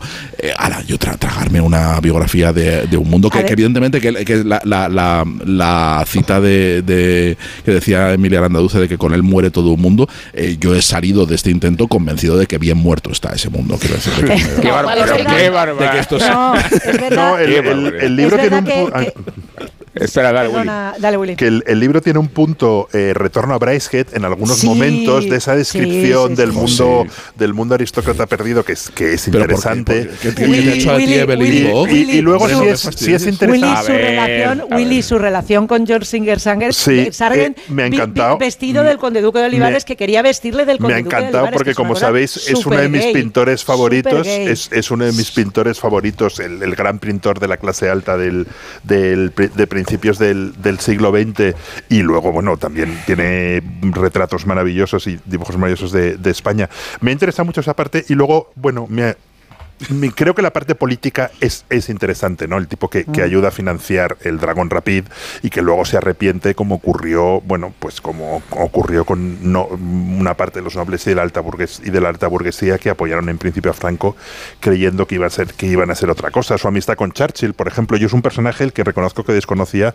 absolutamente todo. Del Duque de Alba había leído efectivamente la novela de, de Manuel Vicente en la que uno de los héroes es mi querido Juan García Hortelano, que era muy amigo del, del, del, del Duque de Alba y le decía que Juan le decía que era mejor tener, tener un surtidor de gasolina. Le decía, tener un surtidor de gasolina es mejor que tener un Velázquez.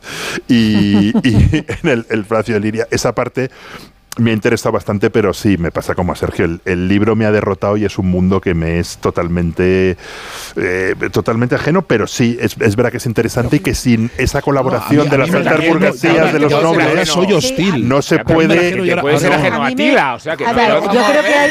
Yo creo que hay... ¿Qué tendrá que ver? a ver, es que yo creo que... ajeno a mí. Ajeno como que no... Como es, como, como Pemán, como que no quiero profundizar en él. Ya, pero a ver, es que yo creo que partís de unos prejuicios muy cuestionables, ¿eh? No, no, Porque partimos de unos ahora, prejuicios sin duda. No, pero, yo creo que tiene que ver... Mira, a, ver qué simpatías tienes tú hacia Hitler y, no deja de ser una obsesión personal. O sea, que, que, no se trata de cuánto desafío, ¿no? Se trata de cuánto quieres saber. De cuánto quieres saber. Too much information, como diría. Yo creo que tiene que ver también la, la, la, forma de la propia biografía, que es la que está todo el rato, como decía Sergio, interpelando y diciendo, ¿a qué quieres saber? Y diciendo, pues no. Y sobre todo, intentando buscar excusas para algo y contextualizar algo que no se puede. Hay una, yo he leído una entrevista del autor que dice, ha pasado la historia como un hombre de vida mundana, es que lo era es que era un aristócrata de vida mundana y su mayor eh, asset como, como eh, político y como hombre de su tiempo y, probablemente como, como hombre complejo, que tenía pues en un momento determinado una, eh, una falta, por ejemplo, de antisemitismo inédita para un noble de principio de siglo, que, es una cosa que, es muy, muy peculiar, pues, pero que lo que le hacía valioso, claro, no, pero claro, es que lo que le hacía valioso era que podía estar en, en Londres en un sitio mm, privilegiado estableciendo unas relaciones diplomáticas que, a las que otra persona no tiene acceso. Pero hay una parte que es delirante cuando él empieza su carrera política de padre. bueno, eso lo de los osos ahora lo cuento. Pero sí, primero, cuéntalo porque no creéis que los oyentes han leído el libro todavía. Lo primero es cuando él se mete de, la mano de, Antonio. cuando él se mete en la política de la mano de Antonio Maura. Antonio Maura escribe a su madre diciéndole, escribe, callaros un rato, callaros un rato. Antonio Maura mandándole mensajes a doña Rosario diciendo, pero ¿dónde está el niño que no viene aquí a trabajar? Y el niño está en Londres mamoneando, que es lo que se hacía en ese momento.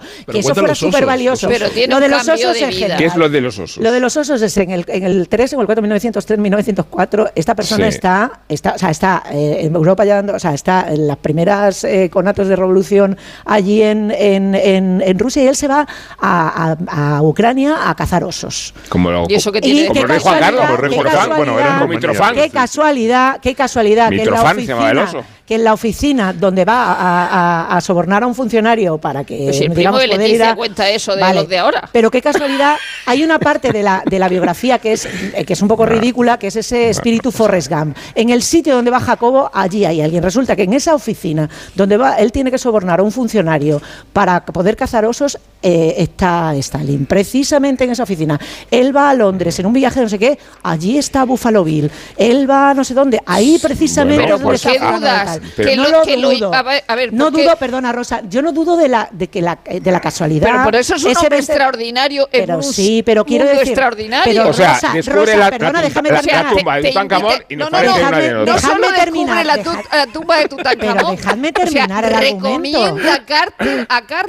Yo hay cartas de ello. Yo digo que tal y como está redactado resulta ridículo porque no termina, o sea, quiero decir, es totalmente eh, arbitrario el que coincida en ese hablando del y no tiene ningún recorrido. Bueno, ninguno de los aquí presentes ha, contribuido a la difusión y protección del uso del Prado, ni ha creado la, Asociación Wagneriana de Madrid. luego, dejadme en paz ya. Y las, cuevas de, y las cuevas de Altamira. Aportad obra, aportad obra. Que también se preocupó a por, reproches. por las cuevas de Altamira. y luego rechazó. hazlo tú, hazlo tú. Bueno, y luego. Hombre, si, os parece que el tono de la discusión es académica. Hay un momento. Me, siento ahora en, en el palco real del teatro principal y, me dirijo al ausente público. Esto es la cultureta, no, no San Fernando. O sea, quiero decir, cuando García Hernán, cuando García Hernán habla de las visitas durante la Primera Guerra Mundial al frente del señor Duque, hay un momento en el que tiene que reconocer no había ninguna razón para que este señor se plante en miradas trincheras, que ya lo sé que no es el solo, pero dice, ¿por qué viene este señor aquí a incordiar cuando están cayendo los muchachos como moscas? ¿Hacer qué? Y el propio biógrafo no puede encontrar ninguna justificación que dignifique esa visita. Dice, no tiene ninguna labor, eh, eh, digamos, de documentación, porque no, hay ningún registro. No tiene ningún tipo de valor en cuanto a, algo diplomático. ¿Por qué viene usted a molestar aquí, que nos estamos matando en una guerra absurda? O sea, pues como viene los de la Comisión Europea da por saco al mar menor. Pues, al mar menor y esto, esto nos Yo no afecta. justifico eso tampoco. Bueno, os voy a decir una cosa. Me veo en la obligación de convocar el nodo, porque, porque lo ha convocado el Barça para hablar del Madrid, el Madrid para hablar del Barça. Y de esto nos quiere hablar Miguel Venegas. Claro, es la polémica y la controversia de la semana. ¿Quién era más franquista? Eh, a mí hay que hacer una consideración muy interesante. Eh, no nos debe sorprender que en tiempos de Franco fuera todo, franquista. ¿eh? Hasta las monedas. Sorpresa. Estamos, estamos, haciendo unos descubrimientos. Sí, ¿verdad? Y porque quien no lo era, o estaba en la cárcel o estaba en el exilio. Pero no nos sorprendamos de que en tiempos de Franco hubiera franquismo. ¿eh? Miguel Venegas tiene la palabra.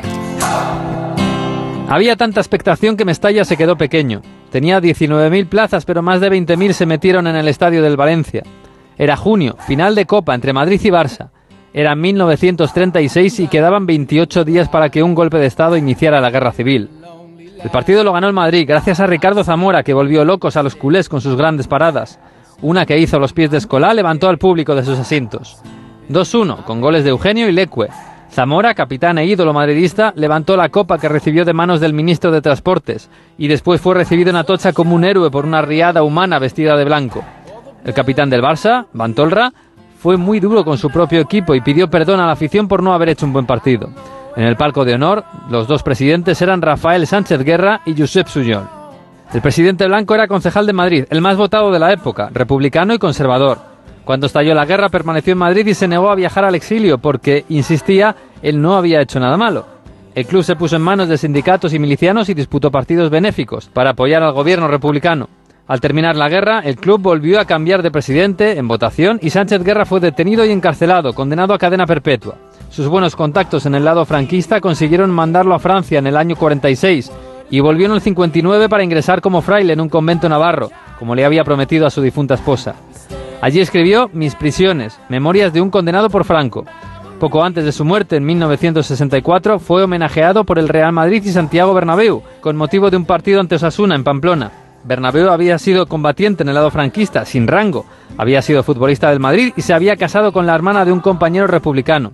Y también había echado del estadio de Chamartín a Millán Astray a gritos, en una escena que se hizo célebre en la época. Josep Suñol era diputado de Esquerra Republicana de Cataluña en las Cortes y presidente del Barça. Estaba en Madrid cuando estalló la guerra y se desplazó a Guadarrama para dar apoyo a los milicianos que defendían la sierra. Llevaba encima 50.000 pesetas para pagar a los combatientes, pero fue interceptado por los rebeldes y fusilado en el monte. Hoy un monolito junto a la carretera de La Coruña señala el lugar donde fue asesinado. El Barça le guardó luto y siguió jugando partidos en el lado republicano. De hecho, ganó la Liga Mediterránea en 1937. Después el equipo viajó a México para recaudar fondos y enviarlos al gobierno, pero muchos de sus jugadores se quedaron allí para siempre. El 3 de diciembre de 1939 la Liga Española volvió a disputarse oficialmente. Madrid y Barça habían sido desmantelados y no aspiraron al título. El campeón fue el Atlético Aviación, el club fruto de la fusión del Athletic de Madrid y del Club Nacional Aviación, formado por militares del Ejército del Aire de las tropas franquistas, aquellos que habían bombardeado Madrid durante años. El presidente del club era el comandante Luis Navarro Garnica. El equipo fue campeón dos años seguidos. El entrenador era Ricardo Zamora, el mismo portero que había sido capitán del último Madrid republicano campeón de Copa, de Copa del presidente de la República. El 25 de mayo de 2006 se celebró por primera vez en la historia el Día Mundial del Orgullo Friki. Vamos a ver, si hasta el Orgullo Friki tiene su día, Tú también te mereces el tuyo, ¿no? Con mi día de la 11 elige tu fecha especial y juega con ella. Todos los días por un euro gana hasta 3.000 euros. Mi día, el sorteo más tuyo. Y recuerda, uno de cada cinco toca. A todos los que jugáis a la 11, bien jugado. Juega responsablemente y solo si eres mayor de edad. En Onda Cero, La Cultureta. Bueno, los que estamos aquí en el Teatro Principal de Orense tenemos la tentación de subirnos al escenario que ha quedado desierto a practicar un poco nuestras habilidades interpretativas. Somos periodistas, ¿eh? o sea que no dejamos de ser actores. ¿Qué vas a Pero no lo, vamos, no lo vamos a hacer eh, unos pasajes populares del, del folclore local. No, no, no voy a cantar nada, no voy a decir nada, pero que impresiona ver un, escenario, ¿verdad? Sí. Mm. Vosotros no lo estáis viendo. No. Eh, está María Jesús Moreno, que es nuestra productora. Ana Remídez no ha podido venir, que es nuestra guionista. Está como espontánea Aurora Nacarino, que, estuvo en el tertuliaje de matinal y se ha quedado a escuchar desde el programa. Tenemos dos lugareños cuyo nombre no, pero, pero bienvenidos sean. Se nos acumulan los créditos. Afición, afición.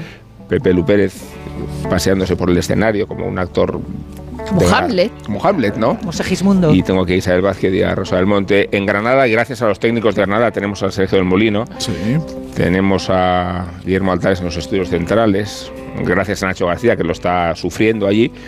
Y con estas consideraciones nos vamos a despedir. Nos vamos a despedir, pero les dejamos a todos ustedes con JF León, que es quien tiene los honores y los privilegios de de decir adiós hasta la semana que viene y agradecer tantísima lealtad, porque la verdad es que nos abruman los números del EGM, no sé si vamos a poder soportar la presión que ejerce tanta repercusión popular y tanta influencia, así que en una semana nos vemos. Gracias, no, de verdad yo no, no me gustaría que...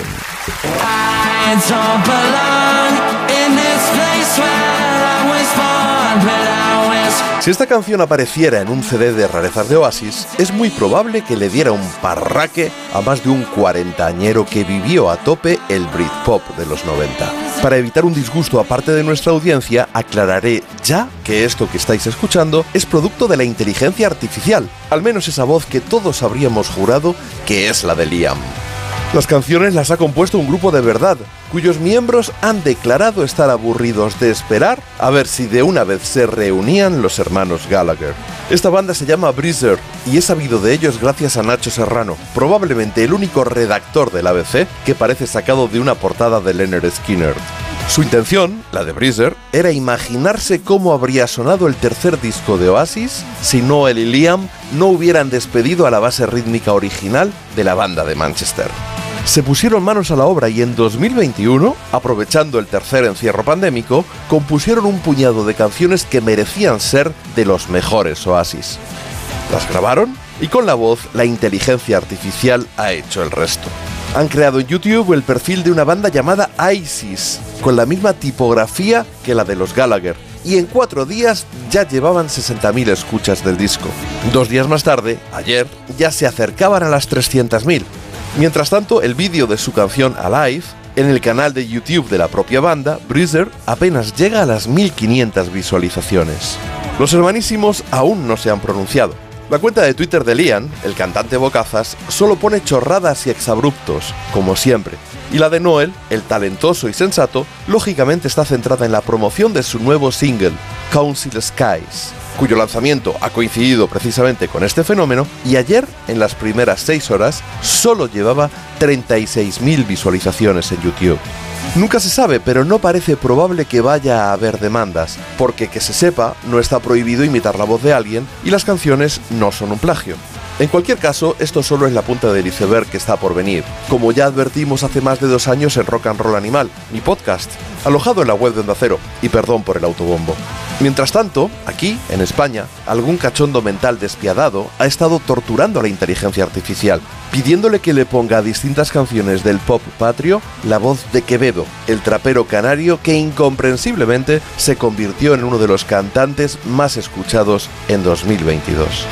El resultado es una escabechina de la que no se libra el canto del loco. Estoy cansado de salir de noche y ver siempre la misma gente. Tampoco pereza.